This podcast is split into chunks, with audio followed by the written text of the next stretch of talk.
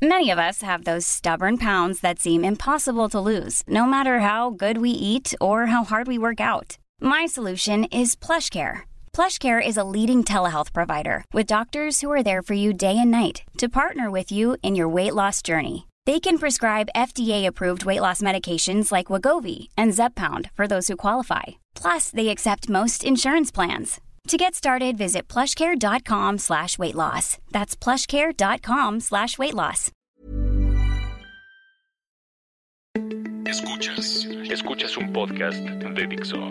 Escuchas Fuera de la caja con Macario Esquetino. por Dixo, Dixo. la productora de podcast más importante en habla hispana.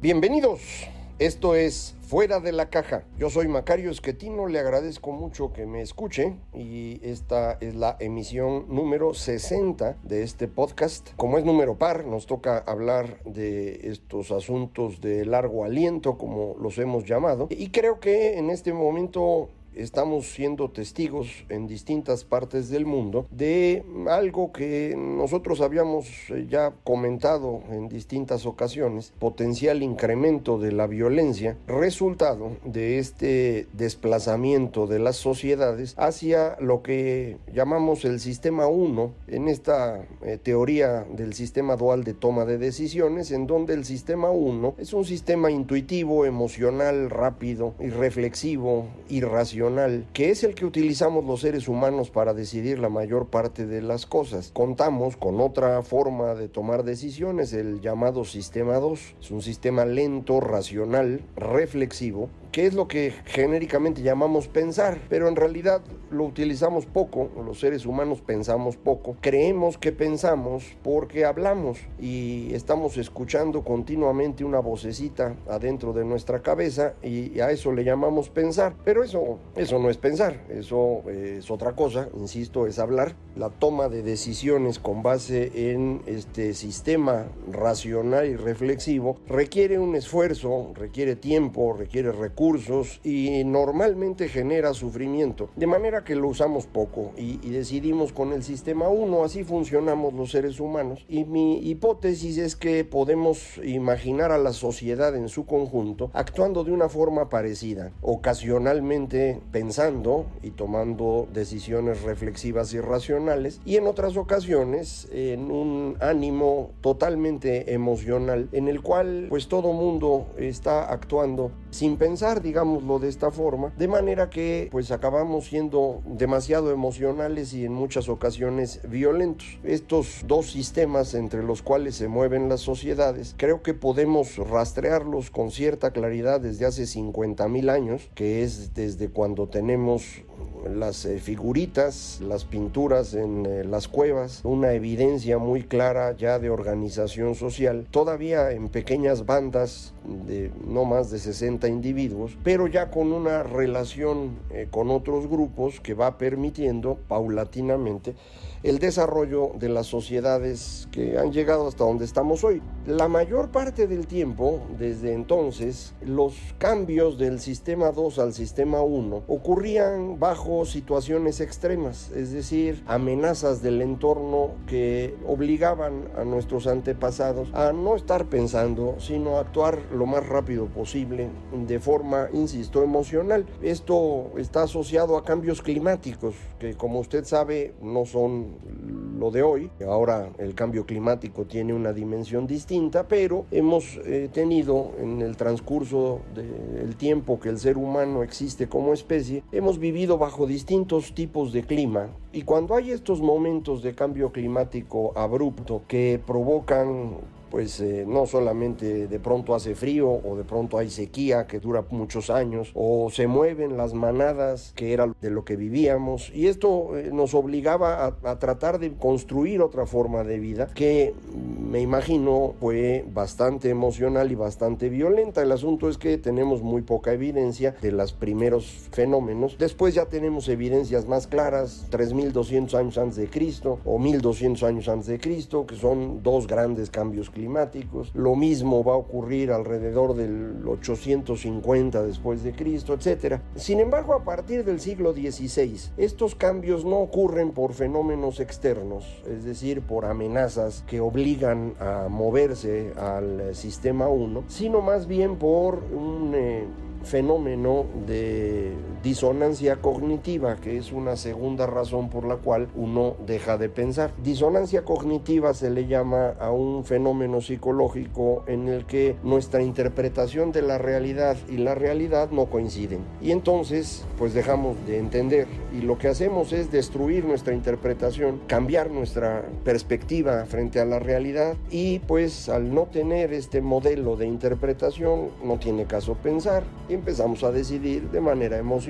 Este fenómeno ocurre en eh, mi interpretación, en mi hipótesis, primero en el siglo XVI, alrededor del descubrimiento de América y el derrumbe de la legitimidad de la Iglesia Católica que esto llevó consigo y que ya platicamos en alguna ocasión anterior. Y ahí nos echamos 150 años de estallidos de distintas religiones tratando de sustituir a la católica y una violencia brutal, la más grande que ha conocido el ser humano. Nos tranquilizamos por ahí de mediados del siglo XVII y alrededor de la razón construimos ya sociedades más exitosas en las que empieza a notarse crecimiento económico eh, prácticamente por primera vez en la historia. Pero nuevamente viene un problema de eh, cambio de interpretación del, del mundo, asociado ahora a la aparición de periódicos que implican algo más que la aparición de la imprenta en el siglo XVI. Los periódicos son no solamente información impresa, sino muy frecuente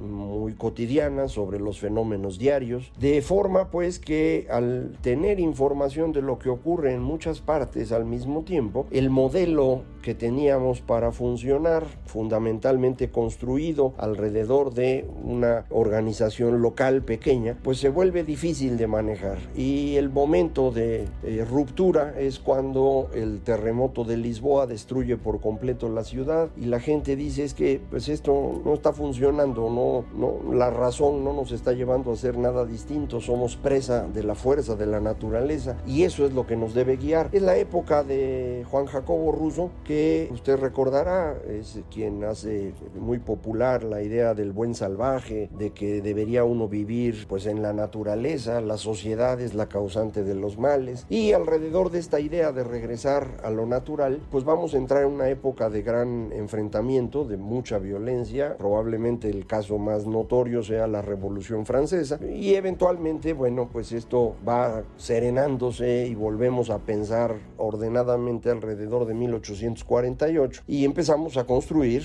alrededor de la ciencia y la tecnología un segundo momento de crecimiento económico ahora pues muy significativo, de hecho es lo que genéricamente llaman revolución industrial, que los libros de prepa o secundaria nos lo acomodaban a fines del siglo XVIII, pero que en realidad el gran impacto del cambio tecnológico se nota a mediados del siglo XIX y de ahí en adelante. Y esto otra vez eh, va a llevar a un momento crítico, alrededor de 1913, 1914, 1916, en donde se viene abajo la forma como habían funcionado las sociedades fundamentalmente europeas, que eran en ese momento las más importantes por su riqueza, se viene abajo alrededor de eh, la Primera Guerra Mundial. Al día de hoy seguimos teniendo un montón de discusiones sobre cuál fue el origen de esa, de esa guerra. A mí me parece que el origen eh, más claro es precisamente la, el derrumbe de, de una explicación. No están funcionando las cosas como habían esperado todos, hay mucha presión en distintos lugares y pues eh, esto se va a resolver en una guerra que a diferencia de todas las que había en esa época, se convirtió en una guerra inacabable, en la que matábamos seres humanos a una velocidad impresionante. El avance tecnológico que había permitido construir grandes cosas y generar riqueza, pues también sirvió para matar muchísima gente. Alrededor de esto es que construimos eh, un, intento de ordenar el mundo alrededor de los estados totalitarios, pues que fue bastante trágico, como usted sabe, ninguno de esos eh, esquemas totalitarios sirvió para nada, salvo para matar gente. Estoy hablando del nacionalismo, el fascismo, el comunismo, y la caída definitiva de estas opciones es alrededor de 1968, un año que la izquierda considera un momento de triunfo, pero que en realidad es eh, el estertor del movimiento de izquierda, lo mismo que fue en 1848, este año que pues, se publicó el manifiesto del Partido Comunista y muchas personas identifican como el inicio de la fuerza de la izquierda. Eh, no es así, todos los años siguientes la izquierda no pinta en ningún lado, sino hasta que reaparece alrededor de la Primera Guerra Mundial precisamente. Bueno, del 68 para acá nos fue muy bien en general a los seres humanos, eh, pudimos crecer muy rápidamente, pudimos eh, generar riqueza ya no únicamente en, en Europa, sino también en Asia. Aquí en América Latina ya sabe usted que a veces generamos riqueza y a veces nomás damos lástima, pero eso es asunto nuestro. Asia se incorpora al crecimiento y hemos sacado de la miseria en, en estos 50 años a prácticamente el 35% de la población del mundo, 2.500 millones de seres humanos que no tenían para comer en inicios de los años 70. Eh, hoy tienen un futuro y muchos de ellos un futuro muy promisorio, pero otra vez ya nos pusimos nerviosos y nos pusimos nerviosos, me parece, alrededor de la aparición de las redes sociales, que son una forma de comunicación muy distinta, que permite interacción y es además en tiempo real y cubre a todo el planeta. Y esto nos permite, como aquella época en la que los periódicos traían información de lugares desconocidos, ahora podemos tener información de otras partes casi instantáneamente. Y esto eh, parece estar detrás de la forma como hemos visto los desmanes que pues eh, ocurren por distintas razones. Por un lado en Hong Kong, por otro lado en el Líbano, eh, notoriamente en, para nosotros eh, occidentales en Barcelona, pero ahora también en Chile y antes momentáneamente en Ecuador. Y este tipo de fenómenos parecen ser fenómenos muy descentralizados, es decir, sin, sin un liderazgo específico como lo fueron en otros tiempos, en donde sin duda hay, creo, la intervención de grupos de activistas organizados para causar desastre, pero aparte de ellos, esto es un fenómeno de muchas más personas, no es únicamente de estos grupúsculos, que sin duda aprovechan para complicar las cosas, porque ya sabe a río revuelto, ganancia de los líderes de estos grupos, pero las protestas son muy descentralizadas y esto es algo que permite la red y que no permitían otras formas de comunicación. Recuerde usted, los medios masivos que fueron predominantes desde poco antes de la Primera Guerra Mundial, todo el siglo XX, son medios en los cuales la comunicación es unidireccional. Hay alguien que emite y millones que reciben. Y esto facilita las estructuras verticales, porque el que tiene la voz es el que tiene el poder. Recuerde, esto hasta los aztecas lo veían así, el Tlatoani era el de la voz y por eso era el que mandaba. Y esto mismo es lo que ocurre en, en la vida social hoy. En las redes nadie tiene la voz o al revés, todos tenemos la voz. Y esto permite este fenómeno descentralizado que a mí me genera una gran esperanza a futuro, porque esto va a permitir la construcción, me parece, de una democracia de verdad en donde todos puedan participar, no solamente delegando en eh, un diputado o en un senador o en un gobernador, sino directamente a través del poder tecnológico de estos sistemas. Nada más que para eso falta un rato, en particular falta que nos tranquilicemos y nos vamos a tardar en tranquilizarnos, porque lo que estamos viendo en este momento es la disrupción que este sistema comunicacional causa en la sociedad. Frente a esta manera de comunicarnos interactiva, el modelo con el que habíamos funcionado empezó a dejar de ser útil y se viene abajo de manera definitiva alrededor de la gran recesión del 2008, en donde el problema es esencialmente financiero, es una cosa muy parecida, para que la vea usted más fácil, a lo que nos pasó en México con Fobapro, a un exceso de deuda que de pronto se convierte en una burbuja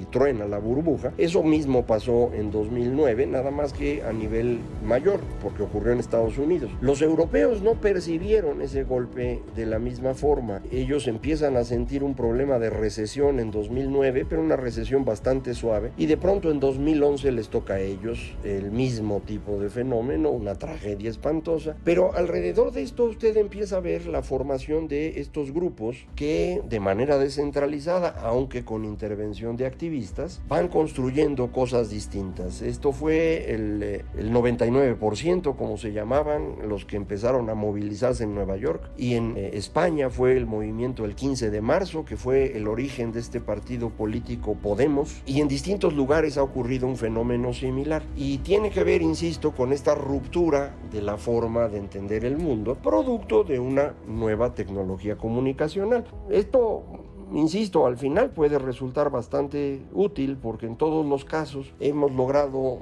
reacomodar las cosas, volver a pensar y generar una sociedad próspera, exitosa y cada vez más incluyente, eh, porque en el siglo XVII el liberalismo pues nada más incluye a los puros cuates y en el siglo XIX pues ya incluye también a los trabajadores, pero no a las mujeres y, y con dificultad a los que son de distinto color de piel. Y todavía en el siglo XIX hay un problema religioso relevante. Ya en el siglo XXI estábamos siendo muchísimo más incluyentes. Eh, y es precisamente esta inclusión que llega ya a niveles extraordinarios lo que ha sido parte de la ruptura, porque ahora todo mundo quiere identificarse con el grupito del que forma parte. Aquí estamos los que somos blancos o medio blancos o amarillos o verdes o negros. Y aquí los que somos homosexuales o heterosexuales o eh, alguna de los tantos géneros que existen hoy que no me lo sé este reordenamiento de la sociedad en grupos impide el funcionamiento de la democracia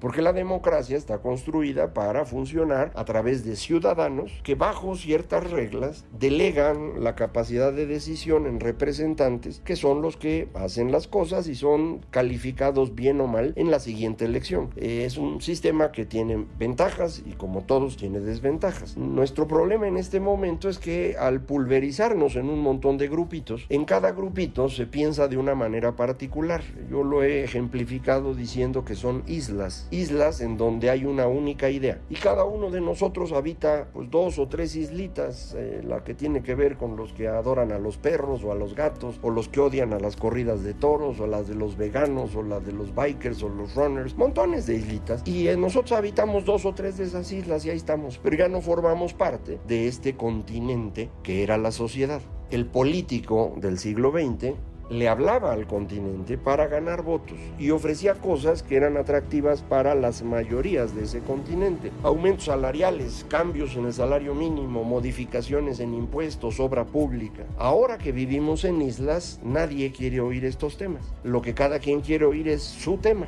¿Qué vamos a hacer con los gatos? ¿Cuándo van a prohibir las corridas de toros? ¿Por qué no todos somos veganos? Esos son los temas de hoy. Y esos temas no tienen solución porque no son de la sociedad, son de las islas. Los líderes inescrupulosos que son capaces de ir a las islas y prometerles resolución a esos temas tan específicos son los que hoy están tomando el poder en todas partes del mundo. Estos líderes inescrupulosos son lo que genéricamente estamos llamando populistas y son los que están causando que este fenómeno que empezó a moverse en 2001 con las Torres Gemelas, 2003 alrededor de las redes sociales, 2008 con la gran recesión, ahora sea un desastre internacional. Y en donde estos líderes populistas no gobiernan, pues entonces viene el estallido y vamos creando un líder populista. En Barcelona, en Santiago de Chile, en Ecuador, donde usted quiera. Y detrás están estos líderes populistas. No son ellos los que crean las protestas, son ellos los que quieren cosechar las protestas. Y en algunos casos las favorecen o las potencian a través de estos grupillos organizados que sí existen y que sí causan que el problema sea mayor. Entonces, esta es la circunstancia, me parece, en la que estamos en este momento. Mi primera impresión sería que esto va a empeorar. No veo ninguna razón para que se mueva en sentido contrario, pero déjenme darle una vuelta a estas ideas y lo platicamos en la próxima emisión par dentro de un par de semanas, a ver eh, cómo van las cosas y, y qué podemos ir esperando de cómo construir esta otra vez una sociedad racional, próspera, exitosa, con base en un cuento nuevo que por obligación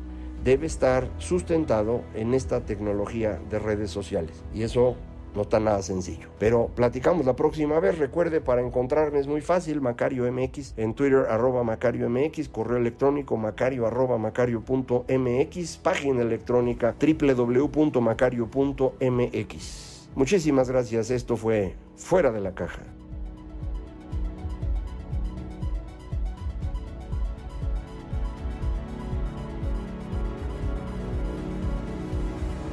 Dixo presentó Fuera de la caja con Macario Esquetino. La producción de este podcast corrió a cargo de Pedro Aguirre. Coordinación, Verónica Hernández. Producción general, Dani Sadia. Planning for your next trip? Elevate your travel style with Quince. Quince has all the jet setting essentials you'll want for your next getaway, like European linen, premium luggage options, buttery soft Italian leather bags, and so much more. And it's all priced at 50 to 80% less than similar brands. Plus, Quince only works with factories that use safe and ethical manufacturing practices. Pack your bags with high-quality essentials you'll be wearing for vacations to come with Quince. Go to quince.com slash trip for free shipping and 365-day returns.